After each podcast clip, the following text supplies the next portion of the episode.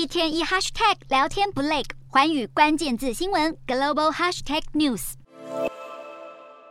西装笔挺的拜登总统身边是两位边境保卫局人员，他们沿着美国跟墨西哥的边境围墙边走边视察。拜登在八号抵达了德州的埃尔帕索这个非法移民的大走廊，这是他上任以来第一次访问美墨边境。随着横跨美墨边界进入美国的人数不断增加，拜登政府颁布了新法规，开始对古巴、海地以及委内瑞拉等等南美人民关上国境大门。拜登此行来到埃尔帕索，走访当地的移民服务中心，也是要见证国家边界的安全形势。拜登不止停留边境，也在九号进一步飞往墨西哥参加北美领袖峰会。除了移民，越过美墨边境的毒品数量也将是会上的重点议题。特别是在美国流窜的鸦片类药品芬太尼，这种效力高出海洛因五十倍的药物，已经成为拜登政府在美墨毒品走私上的棘手难题。